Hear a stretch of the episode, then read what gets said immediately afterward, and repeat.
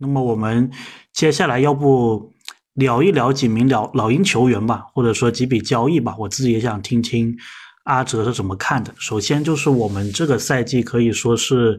重金引援的莫里，那么当时呢，我们是送出了加利纳利，这个相当于是一个到期合同吧，然后呢是加上黄蜂的首轮。然后加上自己二五年、二七年的无保护首轮，再加上二六年的互换，是从马刺那边交易来了德章泰·穆雷莫里。那么这一个交易，或者说莫里这个球员，我们现在已经打了四十四场比赛了嘛？那么阿哲觉得看下来这个交易，你是觉得亏呢，还是赚呢，还是说不好说？再继续观察。首先从莫里这个引援来说，这个引援帮助最大的就是特雷杨，就是像有些新闻爆出来一样，如果特雷杨和尼克愿意去交易莫里，那这个交易对特特雷杨是帮助最大。然后来到这个赛季以后呢，说实话，老鹰的战绩并不好，并没有想起到这种战绩是突突飞猛进式的这种进步。但反而打的特别挣扎，我觉得呢，这一方面就是特雷杨自己的投射的威胁在下降，包括麦克米兰的一些战术的匮乏都是非常有影响的。因为其实到现在为止，麦克米兰似乎都没有找到他和特雷杨那种无球的感觉。因为其实特雷杨是喜欢某些回合可以接受球不在我手上，由别的人来组织，我可以稍微轻松一点。而麦克米兰就把特雷杨直接放在旁边看着莫里单打，这种感觉，其实针对于莫里的跑位啊，一些战术啊，其实都非常匮乏，就是都没有做到特别无球，也没有做到特别持球的那种感觉，这对老鹰的这个战绩影响非常大。而且看这老鹰的赛，看这个赛季老鹰的战绩，不能卡佩拉也占了，其实。非常大的因素，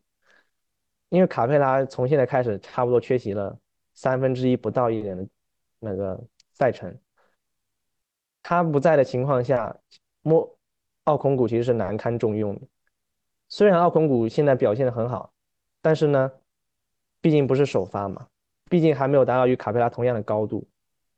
包括在这些比赛中，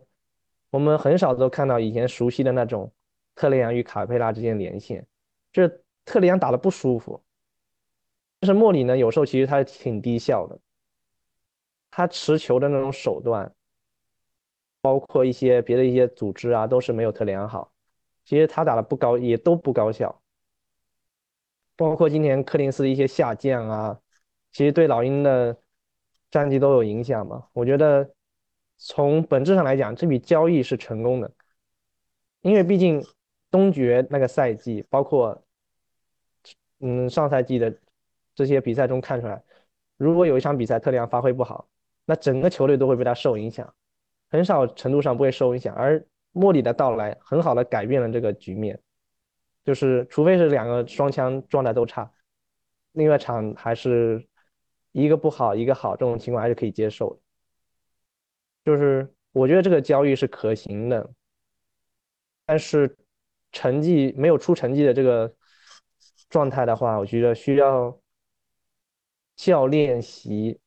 还有球员去发挥的更好，去磨合。我觉得老鹰接下来可以打的更好一点，因为今天刚刚是收获三连胜。对，关于教练这个问题，其实我之前在听国外的博客，我也是有一个感觉，就是每一次赛后的时候，麦克米兰总是在讲防守，就说我们要。就是要防下对方的进攻，然后呢，特雷杨呢就总是在讲进攻，就说我们要投进更多的球，所以我感觉就是特雷杨跟麦克米兰之间呢，其实也多多少少有这个尼克跟施伦克的感觉，因为施伦克应该是四十多岁吧，然后尼克是二十七岁，所以他们是差了二十岁，差不多就是两代人的差距了。那么。特雷杨跟麦克米兰之间估计也是差个二三十岁的，可能有三十岁，所以很很多时候老鹰球迷喜欢说麦克米兰叫做老式的教练，那么特雷杨我觉得作为是一种，对吧？年轻人打打这种新式的篮球，所以他跟麦克米兰或多或少，也不是说或多或少了，我觉得他们的篮球理念肯定是非常不一样的，所以。呃，确实啊，这个半个赛季看下来，感觉确实是，我觉得教练这个，就麦克米兰他是个好教练，但是我觉得他并不是很适合目前老鹰的这么一个情况，对吧？好像双枪的使用书你也没有弄得特别明白，然后柯林斯这一个问题呢，你也好像也也弄得不是很明白。那么我们既然聊到了柯林斯啊，我想问一下阿哲，就是你觉得？呃，柯林斯在队伍当中起到什么样的作用呢？就说现在不是有很多交易的留言嘛？就说，呃，就如果是你吧，你是会倾向于交易走柯林斯吗？我我不会，因为我是柯林斯的球迷。我其实很早也开始喜欢柯林斯了，我拥有柯林斯球衣数量比特雷杨还要多一点。其实克林斯呢，他是一个比较高效的球员，虽然他属于，嗯，就是他是一个空间型的四号位嘛，他有投射，他其实也可以，就是吃一些篮下的要位。我从他这些比赛看下来呢，他的下盘力量，就是下肢的力量不是特别好，他有时候面对一些强硬的防守防守者呢，他去要位，他不会要的特别舒服。但是他虽然打得很别扭，他就是非常高效，他依然可以把一些抛投啊，面框的抛投。包括一些就是干拔的跳投，他都可以投进。他其实是一个非常高效的球员。关于柯林斯呢，我有一些自己的想法。因为自从双枪到来以后，他的球权其实是大幅度下降的。在开赛季的那场几几场比赛还好，到了后面的几场比赛以后，柯林斯的出手数可能一场只有四个。对于他一个首发型的球员，他一场出手数只有四个，他的效果肯定是不好的。但是在柯林斯一些。出手数达到十次以上的，他一般命中率都比较高，也比较高效。不可否认呢，柯林斯这个赛季的三分确实是有下降，但是在最近呢，稍微有一点回暖的迹象。我觉得柯林斯投射端的三分的下降，与双枪到来、双枪到来严重压低了他的球权也有一点的关系，因为他的出手数相比于上赛季或者上赛季是。有下降，你不能保证在没有球权、没有这个战术的前前提下，还打出跟上赛季一样好的表现。这赛季的柯林斯的一些低位的被打也少了，除了这几场可能莫里给他喂点球，让他稍微低位被打一下，其实他还很高效一个球员。其实我还是非常不舍得柯林斯的，因为不管是他的一些这些能力以外，他在更衣室的这种开放啊，一些那种作为可能是更衣室老大吧，现在这种感觉，对老鹰队还是有很多帮助的。因为其实老鹰队是一个感觉比较一个收敛的一个孩子一样，包括像奥孔古啊一些。波吉呀，感觉都是有些沉默寡言，不会特别的调动气氛。而柯林斯毕竟是一个黑人球员嘛，他可以调动气氛，他可以做更衣室更衣室老大。然后他在场上呢，很多球迷都说他护框差，但其实柯林斯现在场均一点四盖帽，我觉得还可以了。然后他其实最大的问题就是。他对于这个换防换防的问题，就可能对面球员做一个挡拆，他会选择和对面小个子，他会直接去防对面小个子，他不会再去换回去换到对面那个大个子，就会造成一个小打大的局面。但他其实脚步啊一些都是比较，就是跟不上小个子嘛。而他对于其他方面他还是可以的，就是他对于一些同等身高的一些三四号位啊。就除非是那种字母哥这种天赋型、力量型球员，他比较难抗一点。那对于一些正常的球员，他防守不能说特别好吧，就中流水平。没有大到不能让人接受的这种程度。因为其实，在二零到二一赛季东决那个赛季打七六人的时候，看得出来他其实防恩比德大帝，他防的也非常吃力，他是根本就没法防住对面。所以，但是那个赛季还是给他签了大合同，就可能看到他有其他方面的一些特点吧和特色，因为他的扣篮也是非常炸裂的。我记得在二零到二一赛季，他和卡佩拉还有柯林斯的这个挡拆的这个效率是全联盟第一高和第三高的。但其实到了到了这个赛季以后，我们已经很少看到这种连线了。就是莫里的到来压低了这种球权，然后莫里其实和柯林斯的这种配合相比特里昂少太多了。作为球迷来说，我对柯林斯现在这种打法还是比较惋惜一点。毕竟这个球员也是亚特兰大自己培养出来的，而且他也可能符合符合我的一些审美吧，觉得他还是比较英俊的一个球员，打不出来确实没有办法，希望他接下来可以稍微表现的好一点。关于交易他呢，我觉得我没有找到比他好太多的人选，因为从现在爆出的这种交易留言来看，就比如说与爵士的。一换一换二，那个换来一个比斯利的话，感觉是不是和 b o g e 有些重叠啊？然后再换来一个范范那个范弗比尔特吧，应该是，他是一个纯护框的球员。然后在有一有些比赛中可以看出来，其实老鹰队会面对。一些拉不开空间的问题，就是他的内线特别拥挤。如果你内线站满了人，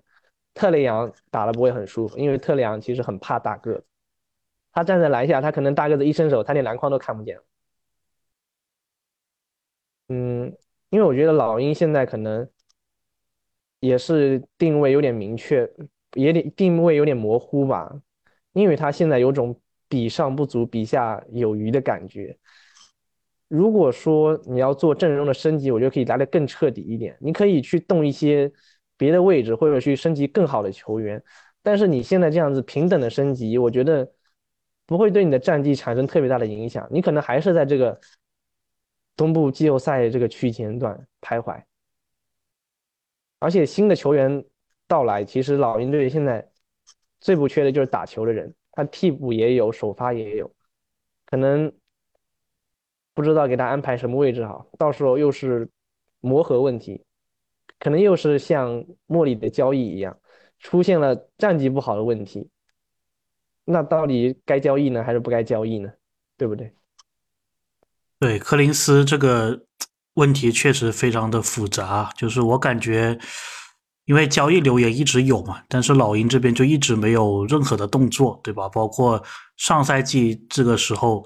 好像当时也是很多媒体就说这是柯林斯最接近被交易的时候，甚至有些媒体用的字眼就说我打赌明天柯林斯就不在老鹰队了，但是最后一直就就没有发生嘛，所以我觉得其实，呃，某种程度上来说，你也可以说柯林斯其实是蛮蛮适合老鹰的，或者说你没有办法去找到一个，比如说平换的话，一换一，你没办法找到一个。这个跟他工资拿差不多，然后效果比他好的人，我自己可能会觉得，如果柯林斯他每年不是拿两千五百万，比如他是拿这个两千万，可能大家对他就没有特别多的一个意见了吧。然后柯林斯的话，也有一种猜测啊，是说其实。有可能是尼克跟柯林斯关系不好，因为柯林斯是属于那一种，就是有什么就直说，对吧？包括像阿哲说，就说他是更衣室一个甩毛巾的这一个角色，对吧？可能有时就比如说队友防守不到位，他可能就很直接就会说这个话。那么有没有可能就是柯林斯跟队内的有一些球员呢？这个关系可能并不是。特别的好，对吧？然后这个声音可能也是通过这些球员到了管理层的那边，因为其实这个尼克他是特别喜欢跟老鹰的球员去互动的。就我们知道，呃，应该也是最近的新闻吧，就说尼克他在休赛期结婚的时候，特雷杨跟卡佩拉是有参加的。然后呢，这个休赛期的时候，尼克也是跟博格丹是一起去度假的。然后包括现在我们知道尼克跟这个小霍勒迪、大霍勒迪还有这一个裙带关系，所以感觉会不会其实就是因为，就是可能就是因为尼克跟柯林斯的人际关系处不好。然后再加上可能老鹰有这个避税的一些需求，所以就造成其实，呃，尼克或者说老鹰想交易柯林斯，不仅仅是因为篮球场上的原因，可能更多的是一些就是我们看不到的一些背后的非篮球的因素呢。阿哲这一点怎么看？我觉得有道理，可能在我的印象里，柯林斯可以和球员处得好。但是不一定代表他的管理层处得好，而且呢，从跨度这么大的两个赛季来看，似乎管理层和球队老板从来没有说去释放一些言论，说柯林斯可能不卖，而反而一直在有意无意的兜售，却不像兜售赫尔特来的那么积极，因为赫尔特交易呢，其实他可能。球队当天就释放信息，或者说前两天就释放信息，就说赫尔特可以被交易，然后交易的动作非常迅速。但到了克林斯这边呢，反而就是雷声大雨点小，只会有新闻爆出来对这个球员造成影响，但是却没有实际的动作，就感觉可能克林斯和管理层处的有一些不太愉快吧。因为克林斯像班主说的，他可能心直口快，他说话不会。顾着你，然后尼克呢？其实包括老板，他们的动作的表明的一种态度就是，这个球队是我的，管理层必须听我的。如果你不听我的，你就会被换掉。那这样的这种态度同样可以传递给球员，因为释放留言来看，这个留言可以不是管理层释放，可以是老板和老板儿子释放，对吧？从他们这种态度来看，我看可以有一种一贯性，他们也可以对柯林斯释放这样的态度，你也可以被交易，你也不能不听话。这种新闻就又有一种感觉和柯林斯更衣室不和的那种新闻感觉差不多，可能是柯林斯与管理层不和，而不是柯林斯与更衣室不和。对我的看法是这样。对，感觉是一样的配方，对吧？就是不知道从哪里就就冒出来这个消息。那如果我们要，我们来预测一下吧。就因为现在这个交易截止日也非常的接近了嘛，可能三个星期的时间。那么阿哲觉得，过了这个北京时间二月十号上午凌晨三点钟之后，柯林斯还会是老鹰球员吗？哦，我首先有一个问题，就是因为。现在的老鹰的阵容是要交一百多万的这个奢侈税嘛？那如果说就是发生变化，这个奢侈税就可以不用交了，对吧？它是按赛季截止来算。对，它是如果我没有搞错的话呢，应该是在呃每一个赛季结束前，就是六月三十号美国时间六月三十号之前。然后，如果你在这个日期之前呢，你的工资单是在奢侈税线以下的话呢，那么就不用交税。那么目前来看，如果老鹰的这些合同都不动的话，就是比如说你又保留柯林斯，又保留亨特，所有这些球员都保留的话呢，即使下个赛季你有这个小霍勒迪啊、大霍勒迪这种合同会到期。老鹰还是会超税的，就是我们目前是讨论的是这么一个大的框架。嗯，我觉得，因为毕竟卖了赫尔特嘛，老鹰队有可能也会把柯林斯卖掉。其实我觉得这件事情还是不好说吧，因为毕竟卖了这么久，感觉说实话，可能对柯林斯有益的球队呢。